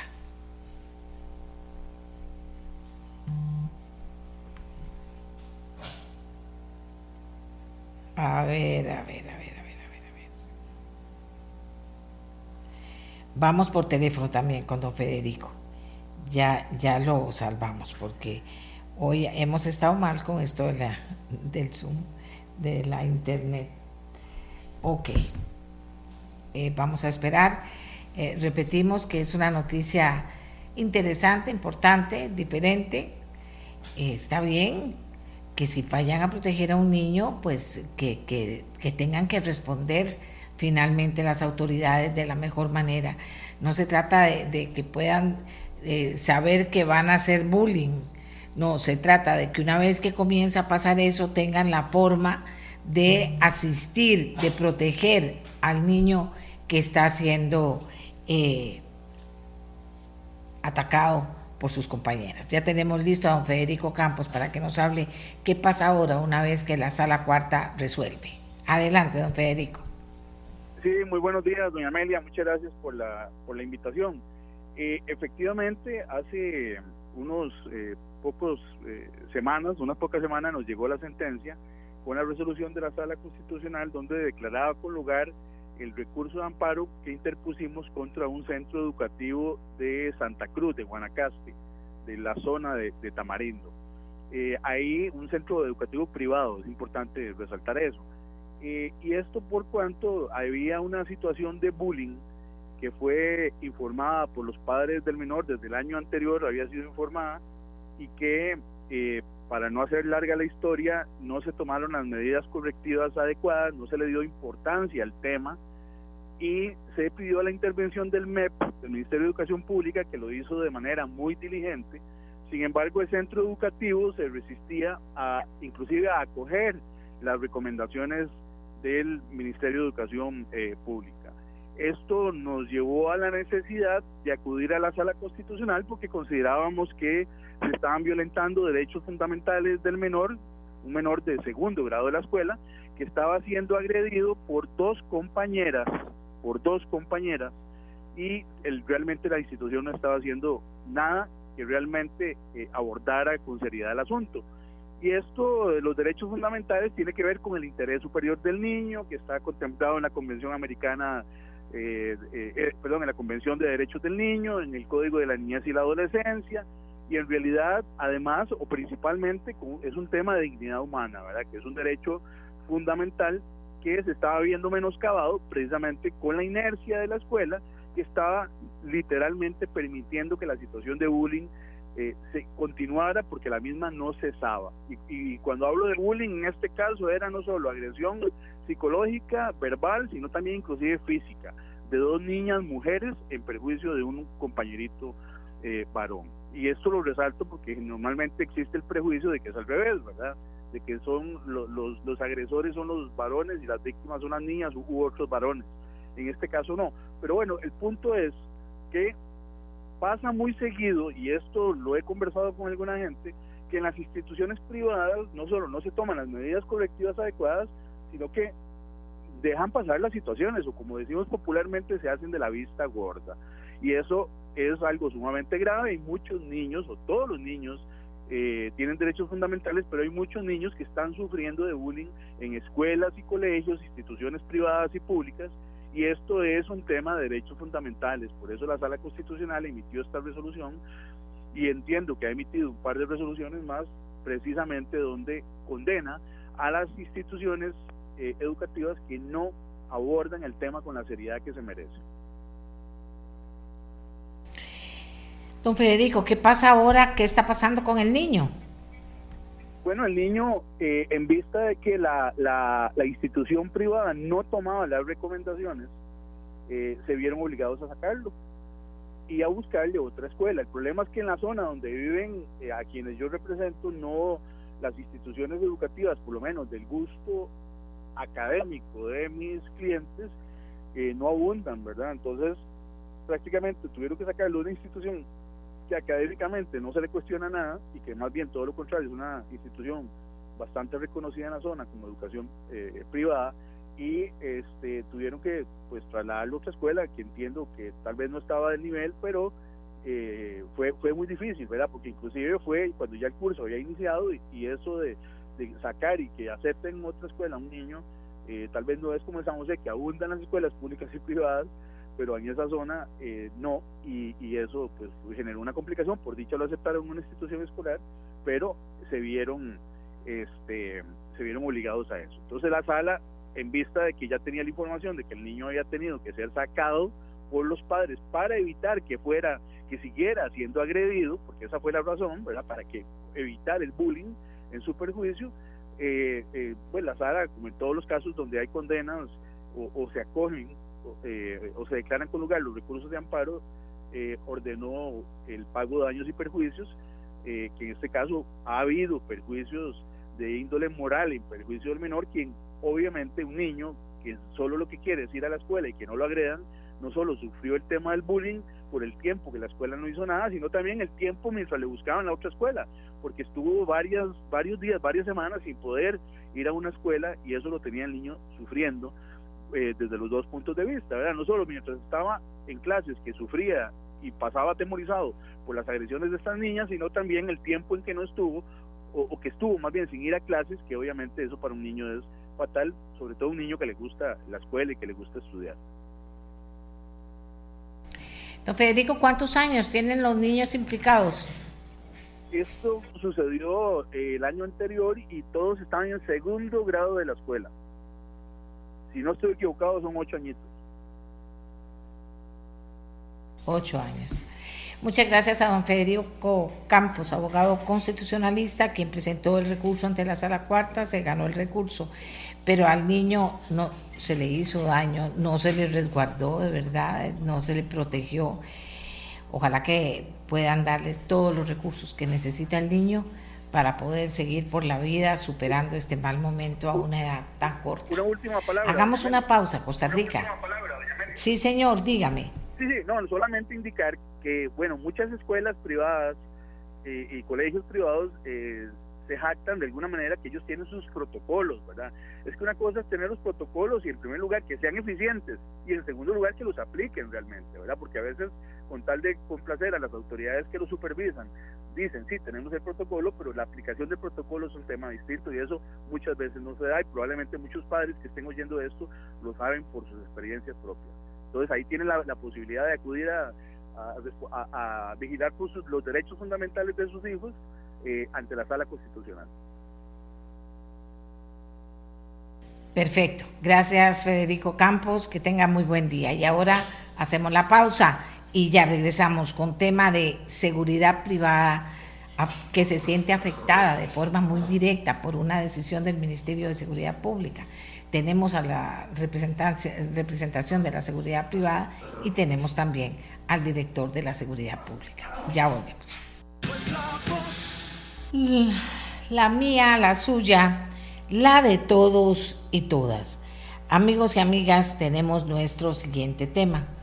Los agentes de seguridad privada se sienten afectados de forma directa por las medidas adoptadas recientemente por la Dirección de Seguridad Privada del Ministerio de Seguridad Pública, exigiendo un nuevo documento para como requisito para aprobar los carnets de seguridad y aprobar la relación directa, los deportación de armas. Es un tema importante porque parece que se vencen los plazos y parece que sin eso pues podría quedar la seguridad privada sin, eh, bueno, sin las herramientas que necesita o sin poder trabajar también.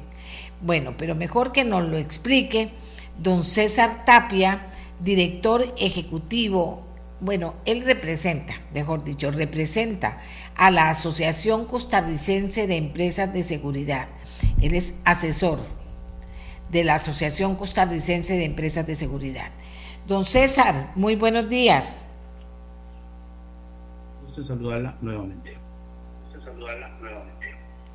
Don César, plantéenos cuál es la situación puntualmente para que la gente pueda entender la importancia que tiene y por qué están tan preocupados. Claro que sí. A ver, eh, en el mes de junio, eh, la Dirección de Servicios de Seguridad Privada, por ahí de mediados de junio, eh, nos hace un comunicado que es el 03-2023 y en ese comunicado nos indica que para el mes de julio, primero de julio, va a entrar en vigor un nuevo requisito y voy a ponerlo entre comillas como requisito, ahora le explico por qué. Eh, un nuevo requisito para que todos los agentes de seguridad, 30 mil aproximadamente que están reportados en la base de datos de Control Pass, llenen ese requisito que se llama consentimiento informado. Eso corresponde a llenar una hoja de 13 casillas en donde uno eh, tiene que eh, o da el consentimiento para que sus datos sean utilizados en toda la investigación que hace la eh, la Dirección de Servicios de Seguridad Privada y la extensión del carnet correspondiente. Eh, esto empezó a regir a partir de julio, pero tomemos en cuenta también que por cuestiones de pandemia se venía arrastrando una cantidad de trámites eh, que se vencieron las prórrogas en junio de ese año. Entonces, aunarle este trámite a los agentes de seguridad ha ocasionado lo que yo llamo y he venido llamando un embotellamiento de trámites. Eh, esto, por supuesto, lo que hace es que retrasa la posibilidad de que la gente que ya se le venció el carnet lo tenga en tiempo y forma. Eh, tengo que hacer la acotación también para el público que nos escucha que los trámites de carnet de agentes de seguridad y renovación de esos carnets tiene un plazo máximo de 45 días en manos de la administración. Pero estoy hablando de la primera etapa porque eso es Dirección de Servicios de Seguridad Privada. La segunda etapa dentro del mismo ministerio de otros 45 días. pero además se le suman 20 a 22 días en correos de Costa Rica. Doña Amelia, entonces, si sumamos eso, son 110 días aproximadamente para que una persona pueda tener sus carnetes. Estoy hablando de los plazos máximos. Cuando el sistema es eficiente, se hace mucho menos de eso. Pero los plazos máximos que permite o que por ley están, puede extenderse hasta 110 días. Eso hace que el agente de seguridad, por supuesto, las empresas, que es a quienes represento, nos veamos mermadas de personal. Pero bueno, las empresas se pueden ver mermadas de personal y vamos a conseguir otros mediante algunos eh, mecanismos de recursos humanos, etc.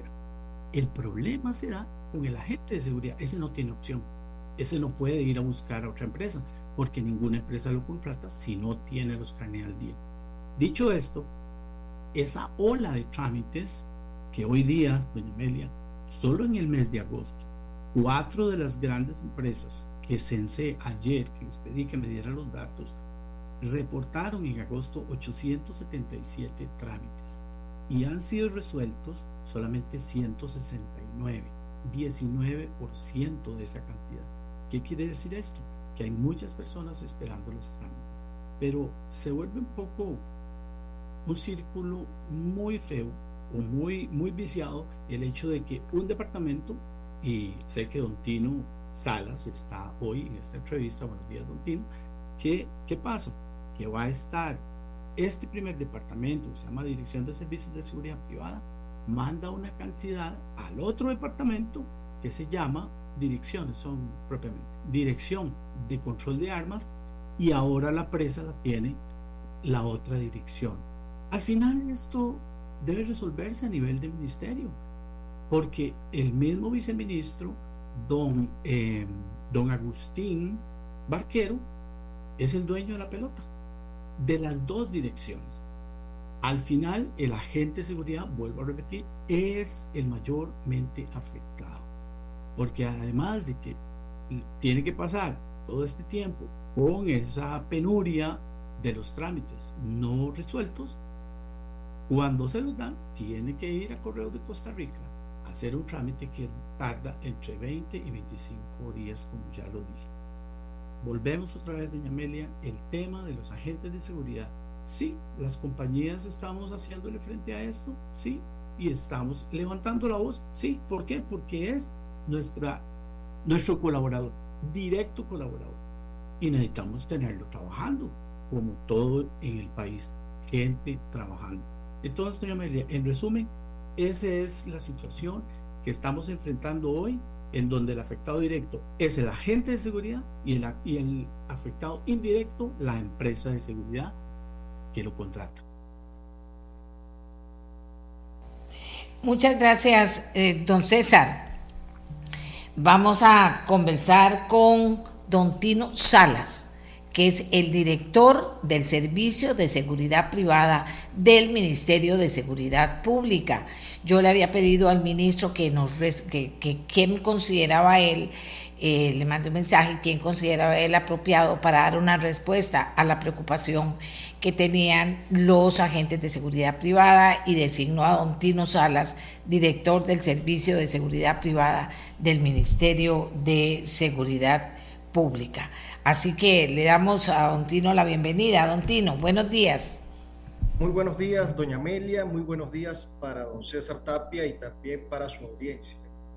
En relación a lo que eh, ha expresado anteriormente don César Tapia, quien es representante de la Asociación de las Empresas y Agentes de Seguridad Privada, nosotros hemos sostenido algunas conversaciones previamente. De hecho, empezar como se debe, nosotros en la Dirección de Servicios de Seguridad Privada, específicamente desde mayo del presente año a la fecha, hemos sostenido una, eh, digamos, propuesta de políticas abiertas para recibir todo tipo de gestión, inclusive de solicitud de parte de las asociaciones, federaciones, confederaciones de agentes de seguridad privada, sin menguar, por supuesto, a las empresas de seguridad privada y también a los agentes de seguridad privada.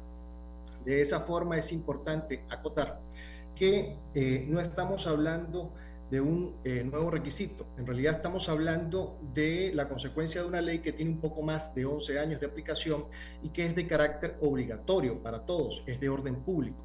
La ley 8961, que corresponde a la ley de protección al tratamiento de los datos de las personas. Esta ley, sin duda alguna, en su objeto de aplicación, que corresponde más allá del artículo 1, lo que es en el artículo 4 y 5, implica que esto es un derecho fundamental, que tiene toda persona que haga algún trámite ante instituciones públicas o privadas. Eso quiere decir entonces que nosotros tenemos el deber y la obligación de incluir lo que corresponde al consentimiento informado para la protección de ese derecho fundamental como un requisito de exigencia. Aclarado esto, doña Amelia, nosotros hemos tenido un circulante, por ejemplo, y esto para agregar al dato que muy bien nos agrega don César, pero eh, ampliarlo más porque corresponde un dato de sistema, entendiendo que nosotros utilizamos el sistema Control Pass, hemos tenido un ingreso de trámites, eh, solicitudes y trámites que se han dado, por ejemplo, en el mes de julio, de 3.300 trámites. Nosotros a la luz de la ley que corresponde a la competencia de nuestras funciones, que es la ley 8395, ley de servicios de seguridad privada, en su artículo 8 tenemos un plazo legal de 30 días hábiles, lo que corresponde más o menos a 45 días naturales. Sin embargo, en virtud del principio de la eficacia, de la eficiencia administrativa, pero sobre todo de la agilidad de estos trámites, hemos resuelto en un promedio aproximado cada trámite que corresponde a ello en 10 días. Eso quiere decir que hemos tenido un tiempo de respuesta reducido a una tercera parte de lo establecido en ley. Dicho esto también, es importante aclarar que las empresas de seguridad privada, cuando hacen los trámites de planilla de inclusión de sus agentes, entiéndase esto como altas y bajas en el sistema en que tanto las empresas como nosotros somos usuarios, Control Pass, pueden realizar estos trámites hasta con dos meses de antelación según el plazo establecido en sistema. ¿Qué quiere decir esto? Que si nosotros miramos que el trámite o analizamos que este trámite se ha realizado con 60 días de antelación al vencimiento del carnet de agentes de seguridad privada, y entiéndase agentes de seguridad privada porque es lo que corresponde concretamente a las gestiones de esta oficina, podría de forma secuencial subsanarse o valorarse estas solicitudes que se presenten completas y adecuadas en un margen de respuesta de 10 días. Eso adicionalmente eh, dentro de algunos puntos que son importantes aclarar, como también lo es que la Dirección de Servicios de Seguridad Privada solamente se encarga de aquellos carnet que corresponden a agentes de seguridad privada. Esto eh, es importante resaltarlo, doña Amelia, don César, porque además en nuestro caso nosotros tenemos que eh, incluir el respeto de lo que es un derecho fundamental como es la autodeterminación informativa. Con lo cual podemos decir que no tenemos en este momento y en reuniones anteriores que se han celebrado con don César y algunos representantes, una solicitud formal de cada caso que represente esto a lo que don César denomina un cuello de botella o embotellamiento, creo. Pero eso sería más o menos algunos términos generales en virtud de nuestra gestión y de nuestro funcionamiento. Eh, claro está dentro de los parámetros de ley y dentro de aquello que corresponde al uso del sistema, en este caso, que usan tanto las empresas como nosotros para poder brindar este servicio a todos nuestros usuarios. Entiéndase las autorizaciones. Muchas gracias, doña Amelia.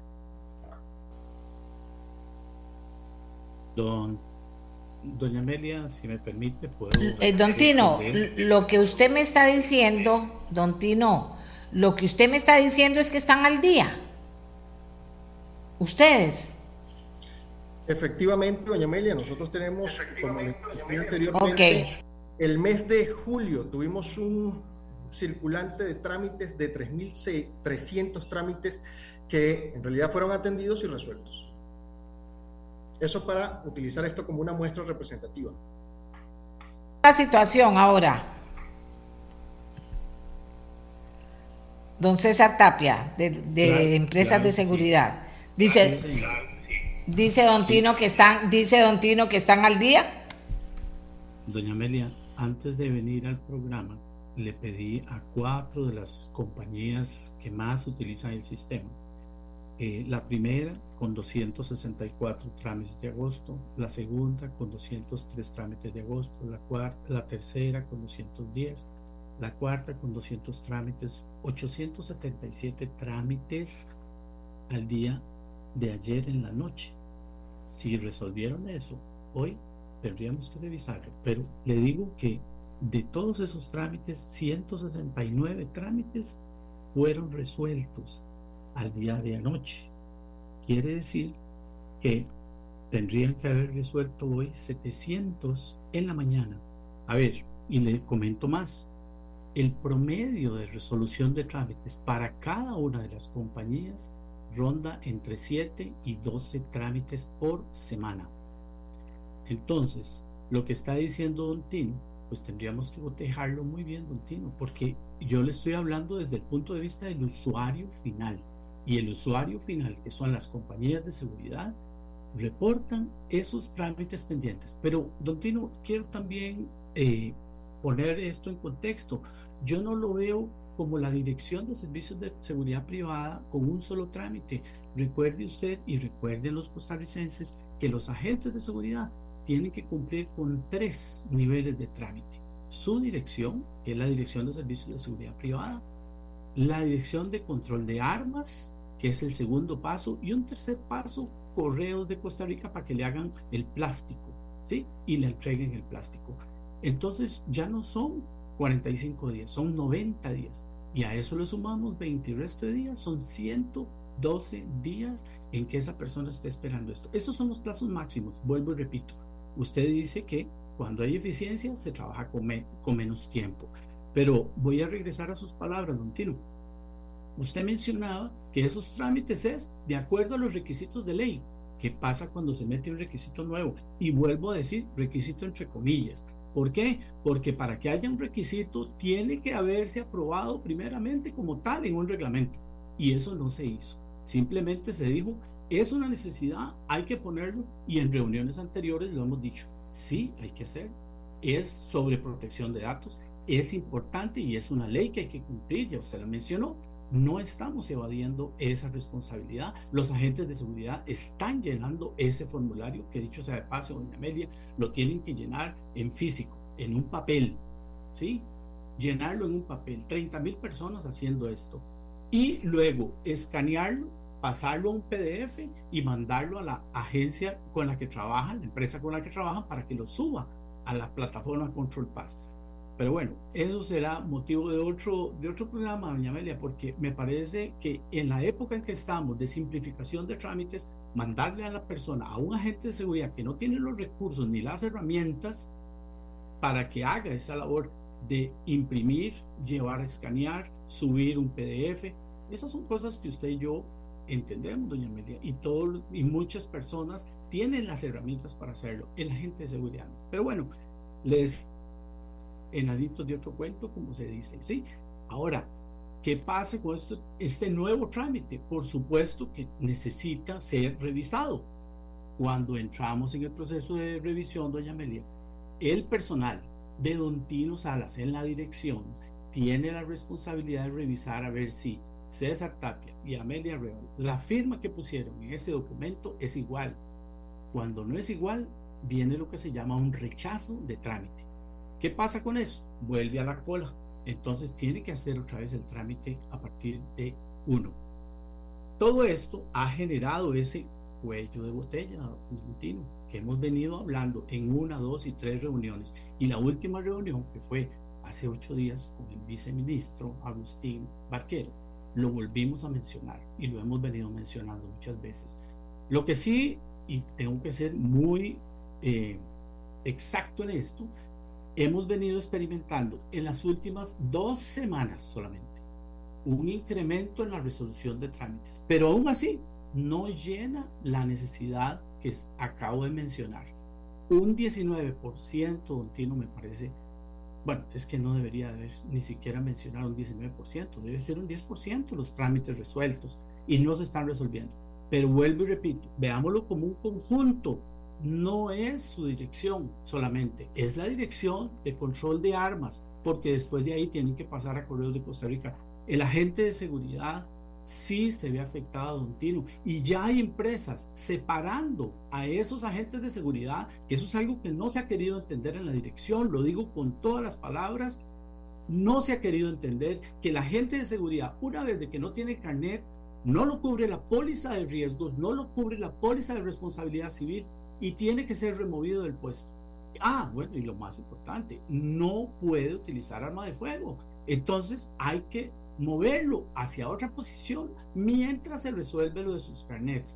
Una persona que ya tiene trabajo, una persona que tiene años de estar en un determinado puesto, una persona que va a ser removida de ese lugar hacia otro sitio que no le conviene por pasajes, por una serie de cosas. Hay mucha logística, un tiro detrás de todo eso. Y señores que nos escuchan, es importante, es imperioso darle esa posibilidad rápida, expedita, de que él tenga los carnets para ir a trabajar.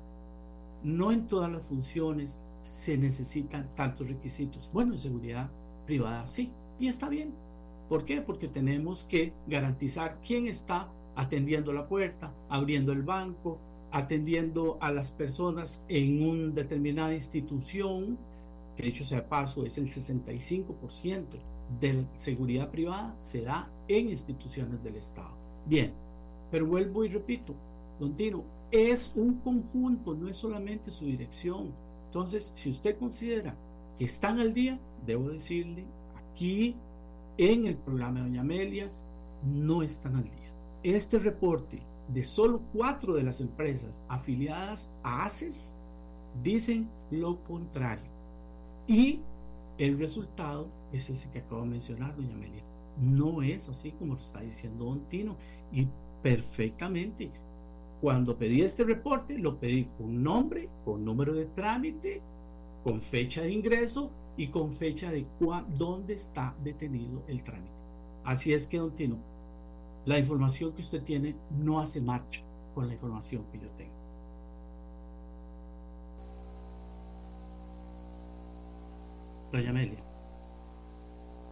Don Tino, ya me perdí. Entonces usted dice una cosa y don César dice otra y lo, lo pone en el contexto, ¿verdad? Que finalmente quienes son afectados son no solo no las empresas de alguna manera, sino básicamente los señores empleados de la y las señoras empleadas de la seguridad privada. Entonces, ¿cómo está el tema? ¿Qué se perdió? ¿Dónde está el tema? Porque yo no, cuando dos personas dicen, unas dicen, no señor, eso no son los números, y otro dice, sí, claro, esos son los números, nos quedamos pegados nosotros. ¿Cuáles son los números, don Tino? ¿Qué es lo que está fallando aquí? Muchas gracias, doña Amelia. Muchas gracias, Para con don César Tapia y otras organizaciones nos hemos reunido un poco más de dos veces, tres veces, para ser honesto, puertas abiertas, y no se nos ha facilitado ningún listado que corresponda a esos casos de los cuales don César se refiere en este momento. Hemos tenido la oportunidad de recibirlos para eh, observar cuáles son los detalles y hemos recibido un argumento que corresponde aproximadamente 4.000 agentes de seguridad que pueden verse en una situación de riesgos, pero en realidad nosotros partimos de lo que dice el sistema, de los trámites que ingresan y de los trámites que se resuelven en tiempo de ley. Y para este caso, vuelvo a expresar que nosotros estaríamos recibiendo trámites que se resuelven dentro de los 10 días cuando la ley nos permite 47. Eso no se puede resolver, doña Amelia, obviando derechos fundamentales, sobre todo como lo es el tema por supuesto, el consentimiento informado. Y dicho sea de paso, nosotros hemos iniciado una gestión tan importante como para poder establecer un proceso de capacitación a las asociaciones en materia de protección de datos. Dicho sea de paso, esta ley alcanza también a las instituciones privadas que manejen datos de cualquier persona. Si nos interesa, por supuesto, eh, lo que corresponde al tema de gestión, de eficacia, de eficiencia de la administración, de celeridad en el trámite, pero vuelvo y repito, dentro de los datos de Control Pass, nosotros revisamos estos datos y estamos dentro de los parámetros señalados. Y hago una muestra representativa al cierre del mes de julio, y vuelvo y repito, se recibieron 3.300 solicitudes que se resolvieron. Nos preocupa, por supuesto, la situación, pero nos ocupamos más que todo de dar respuesta en tiempo y forma, con una mayor celeridad a lo que corresponde a los agentes de seguridad privada y a los trámites de las empresas. Vuelvo y repito, y como se lo he dicho en todas las ocasiones a don César, y a los demás representantes de organizaciones de empresas de seguridad privada y hay que ser inclusivo en esto. También a la organización de agentes de seguridad privada que las puertas de la Dirección de Servicios de Seguridad está abierta para atender cualquier solicitud que estén dispuestos a presentarnos. No ha habido en ese sentido desplomes a través del dato, doña Amelia. Nosotros sí no podríamos lograr referirnos a temas que no existan dentro del componente de la base de datos o dentro de los componentes de la legalidad que como funcionario público estamos obligados a seguir según el principio que establece dicha función a la luz del artículo 11 de la Constitución y el 11 de la Ley General de Administración Pública. Reitero. Aquí ya estoy inundada, inundada de mensajes ¿Qué pasa entonces con los guardias que, nos, que, que, están esperando? O sea, eso es una realidad, no es un invento. Yo lo que no entiendo, como siempre, cuando la burocracia opera, no entiendo cómo es que el señor está preocupado por un grupo importante de agentes. Usted dice, no, ya quitó todo el día, fueron tres mil y resto, aquí no ha pasado nada, todo sigue bien.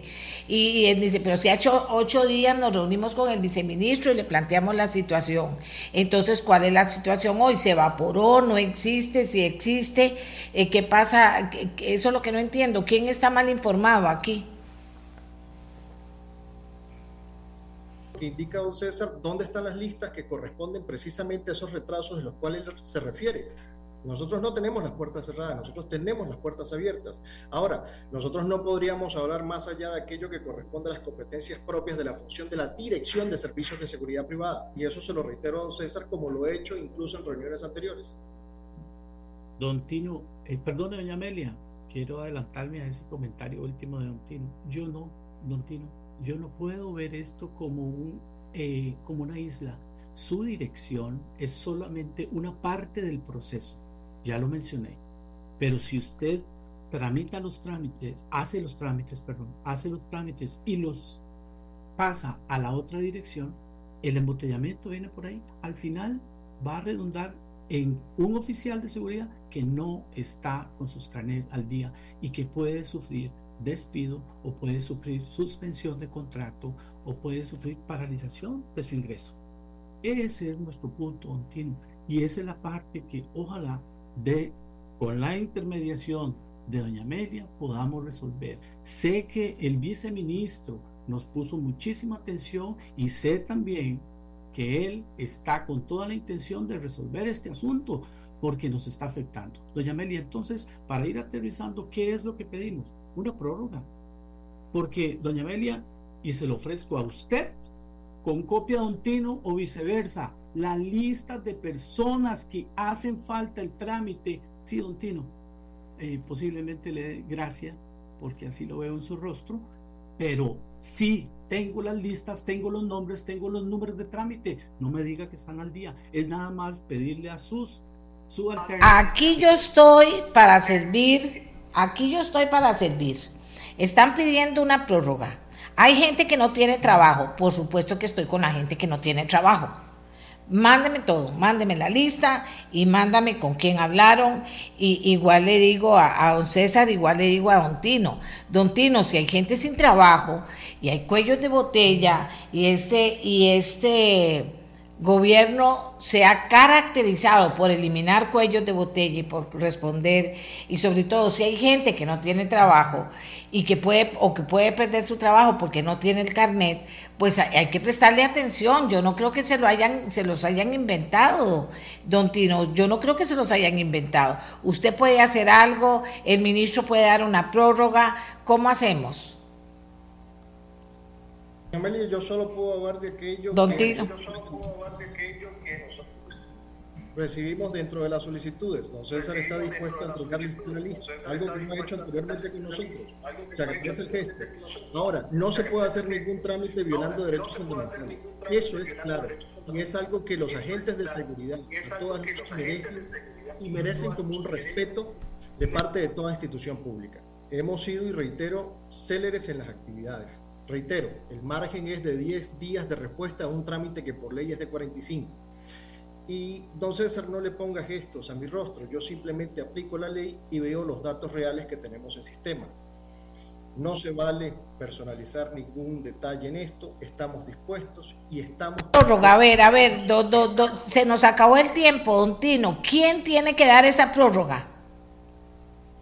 Revisando nosotros los temas de ley y a lo que me puedo referir concretamente, doña Amelia, hemos revisado la ley de servicios de seguridad privada y en ninguno de sus artículos habla de prórroga. Asimismo, la ley que corresponde a la protección de datos, en ninguno de sus artículos hace referencia a prórroga. de prórroga. Más, sin embargo, será algo que se podrá estar consultando al señor viceministro y también al señor ministro. Pero en este sentido yo solo puedo hablar de aquello que es competencia, porque los funcionarios públicos tenemos descrita la cancha de legalidad y solo podemos hacer aquello que está descrito en la ley, si no dejaríamos de estar dentro de un Estado social de derecho. Muy bien. Don César, entonces, siguiendo la indicación de Don Tino, porque ya se nos acabó el tiempo, siguiendo la indicación de Don Tino, mándeme la lista y mándeme eso, y entonces yo me comunico con el viceministro y me comunico con el ministro, porque yo entiendo que en una ley no puede venir si se puede hacer prórroga o no, y que la prórroga podría ser, eh, bueno, eh, a discreción del ministro de Seguridad y si hay gente que no tiene trabajo, me preocupa que haya gente que no tenga trabajo y quiera trabajar. Hay gente que no tiene trabajo porque no quiere trabajar. Hay gente que necesita trabajar y que, y que necesita su trabajo y que lo están atrasando trámites burocráticos. Entonces, está bien, don Tino ya nos explica lo que él puede hacer y eso escapa a la decisión de él dar una prórroga. No, eso es tema del ministro, sobre todo supongo, y del viceministro. Pero si por favor me van a mandar esa lista, don César, que sea correcta que no, que no venga nada que no sea correcto, porque entonces yo ni siquiera sigo adelante. A mí me gustan los documentos claros y hablar con las cosas sobre la mesa. Y aquí entiendo que hay un problema. Y el problema está en que sí hay una lista de gente que no tiene trabajo. Y eso es lo que a mí me preocupa. De todo esto me preocupa. Entonces, mándeme la lista y decirle, señor ministro, están pidiendo una prórroga. ¿De cuánto tiempo eh, se puede dar una prórroga? ¿Por qué no se puede dar una prórroga? ¿O sí se puede dar una prórroga? ¿Ve? Así es como yo trabajo porque me preocupa mucho el tema. No quiero decirles que sea un tema que no me preocupe y no me voy a dejar voy, y voy a seguir con eso para ver si el, el, lunes podemos tener al ministro ya con una decisión sobre el tema. Muchas gracias a don César Tapia, muchas gracias a don Tino Salas don César de la Asociación Costarricense de Empresas de Seguridad, asesor, y don Tino, director del Servicio de Seguridad Privada de Seguridad Pública. Hacemos la pausa y ya venimos. Gracias. Amigas y amigos, Grupo Mutual celebró sus 50 años contándonos que es líder en la colocación de bonos de vivienda, que más de 112 mil bonos de vivienda se han otorgado, que es el 27% de la colocación nacional, y con un enfoque de triple utilidad financiera, social y ambiental. Usted dirá, muchos grupos cumplen 50 años. Bueno, yo le doy destaque hoy a este grupo porque tiene una particularidad y yo la quiero destacar. Su gerente general es una mujer, es doña Mayela Rojas, que además tiene toda la vida de estar en el banco, que se formó, que creció y que ha hecho un trabajo al frente del banco eh, muy importante. Qué bonito que una mujer sea gerente general de un grupo financiero importante, que el grupo esté a la cabeza en muchas cosas y que podamos hablar de que las mujeres sí, se sí pueden hacer cosas importantes. Así que en su persona, doña Mayela, eh, saludo a todo el grupo mutual y, y la saludo a usted también. Toda una vida en grupo mutual. Muy buenos días para usted y buenos días para todas las personas que siguen su programa. Y ciertamente estamos muy contentos, estamos celebrando eh, porque hay muchas cosas que el Grupo Mutual ha realizado gracias a los clientes, primero que todo, y a nuestro talento humano eh, que han impactado en nuestro país. Eh, así que encantadísima de celebrar con, con ustedes.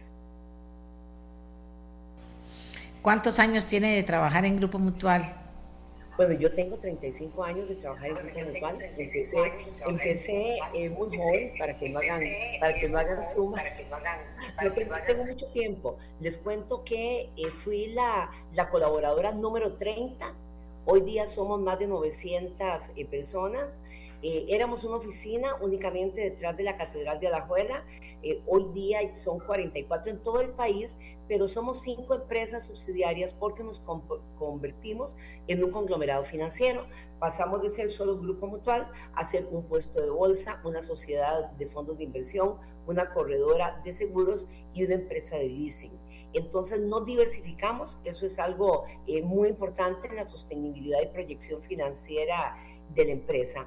Entonces podemos decir que aquel sueño que empezó hace 50 años eh, con una persona que en su momento, don Antonio Pacheco, que era el, gobernador de la ciudad y que lideró a un grupo de personas alajuelenses también, en ese momento soñó, eh, soñó en grande y eh, hoy día pues nos convertimos en un conglomerado financiero ya desde hace varios años. Y en esto, doña Amelia, hay una particularidad que es importante destacar, porque somos una eh, entidad financiera como cualquier otra entidad que tenemos que cumplir con los requisitos y condiciones que nos establecen los entes supervisores, pero nuestra junta directiva y en nuestra estrategia se decidió hace también bastante tiempo que hacemos vivienda y ese es nuestro ADN y también hemos ido a otras líneas empresarial, personal, captamos recursos, tenemos fuertes programas de educación financiera, pero que íbamos a hacer una empresa sostenible en el 2013 y desarrollar ahí varios programas sociales. Uno de esos es el programa de bono familiar de vivienda. Entonces, Grupo Mutual hace eh, da financiamiento de crédito en todos los sectores socioeconómicos, desde apartamentos y casas de montos altos, etcétera, pero tenemos un componente social muy importante, que es ese programa de bono familiar eh, de vivienda, razón por la cual nuestros clientes e inversionistas, en el momento en que hacen negocios con la empresa, están coadyuvando con esa cantidad entre 2.500 y 3.000 bonos mensuales que, perdón, anuales que otorgamos. Eh, eso es algo que lo hacemos por nuestra vocación social, es una decisión, por supuesto, alineados con Banco Hipotecario y como Ministerio eh, de Vivienda, pero que nos abocamos y destinamos recursos a esa labor que impacta al país, que nos ha hecho ser la entidad líder en el otorgamiento Em, de bonos y es uno de los pilares fundamentales y de los retornos mayores en la dimensión social, a la par de la dimensión ambiental, que también desarrollamos programas, y eh, la dimensión financiera propia de nuestro giro de negocios. Y esto es una diferenciación, porque las entidades mutualistas somos asociaciones, no hay inversionistas que invierten capital sino que crecemos a base de utilidades. Entonces tenemos que trabajar por ser muy eficientes y eh, aún así hemos apostado a programas sociales tan fuertes como es el programa de bono familiar de vivienda, que está totalmente conectado con el tema de pobreza en nuestro país, porque ¿qué sería ¿Qué sería de estos sectores si desde el año 86, en que se promulgó la ley del Sistema Financiero Nacional para la Vivienda, no hubieran obtenido ese bono? Son 414 mil los bonos que se han dado en todo este periodo. Y Grupo Mutual ha movilizado el 27% de los mismos, alrededor de 112 mil casos. Entonces ha sido una decisión, una entidad financiera regulada que decide eh, impactar de esta manera en la vivienda social.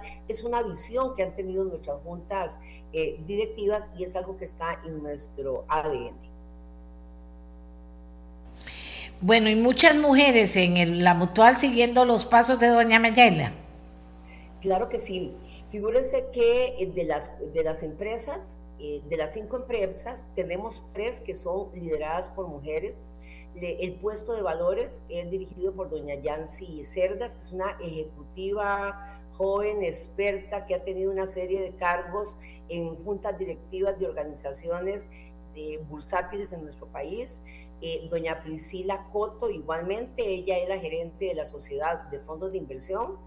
Eh, y un aspecto muy importante, que es que la junta directiva es paritaria, la, la lidera doña Maureen Phillips, eh, ahí son cuatro mujeres, eh, tres hombres. Esa es la junta directiva corporativa, ¿verdad? De, todo el, el, grupo financiero.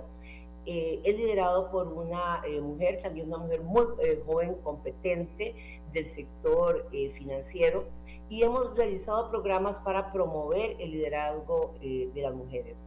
esto, tenemos un programa de igualdad de oportunidades. Creemos que es importantísima la presencia de hombres y mujeres. Ha habido una visión de, eh, los, de, los hombres en Grupo Mutual, desde la junta directiva y gerentes anteriores que, que, tuvimos, como don Oscar, que estuvo 40 eh, años al frente de la empresa, en donde hay un convencimiento total que la sinergia se da precisamente por ese pensamiento diverso y que la fórmula hombre-mujer tomando decisiones al frente de una institución financiera es fundamental en beneficio de nuestros clientes máximo hoy día que el 80% de las decisiones de compra las tomamos las mujeres y las compras de vivienda es el 95%. Entonces, productos y servicios en un ecosistema que ponemos al servicio de nuestra clientela, eh, en la cual participen eh, hombres y mujeres en su diseño, pues es un aspecto que tiene un peso importante. Además que tener ambientes eh, inclusivos, con igualdad, eh, con diversidad, definitivamente retiene el talento que tenemos y atrae el talento. Porque hoy día, doña Amelia y, todas las personas que nos escuchan, en las nuevas generaciones eh, piensan diferente, tienen un, enfoque diferente, por lo menos a la mía. Y uno decía, bueno, la empresa, las condiciones, los requisitos. Los jóvenes hoy dan un paso más y dicen, bueno, pero ¿qué más obtengo ahí de mi salario y de ese paquete de beneficios? Eh, es flexible la organización, eh, se preocupan por elementos que le vengan a facilitar aún más su bienestar como trabajadores en la empresa. Y el tema de la eh, igualdad y la diversidad es un aspecto que valoran muchísimo y bueno, sabemos que el talento humano es lo más importante en todas las empresas porque son quienes día a día con su trabajo atienden a la clientela que es la razón de ser de, las empresas y por supuesto el cliente está en el centro de la estrategia del grupo mutual. Muchas gracias y muchos éxitos más, doña Mayela. De verdad, un honor haberla tenido en el programa y que Costa Rica se entere de, que hay mujeres muy valiosas dirigiendo grupos financieros y haciéndolo muy bien.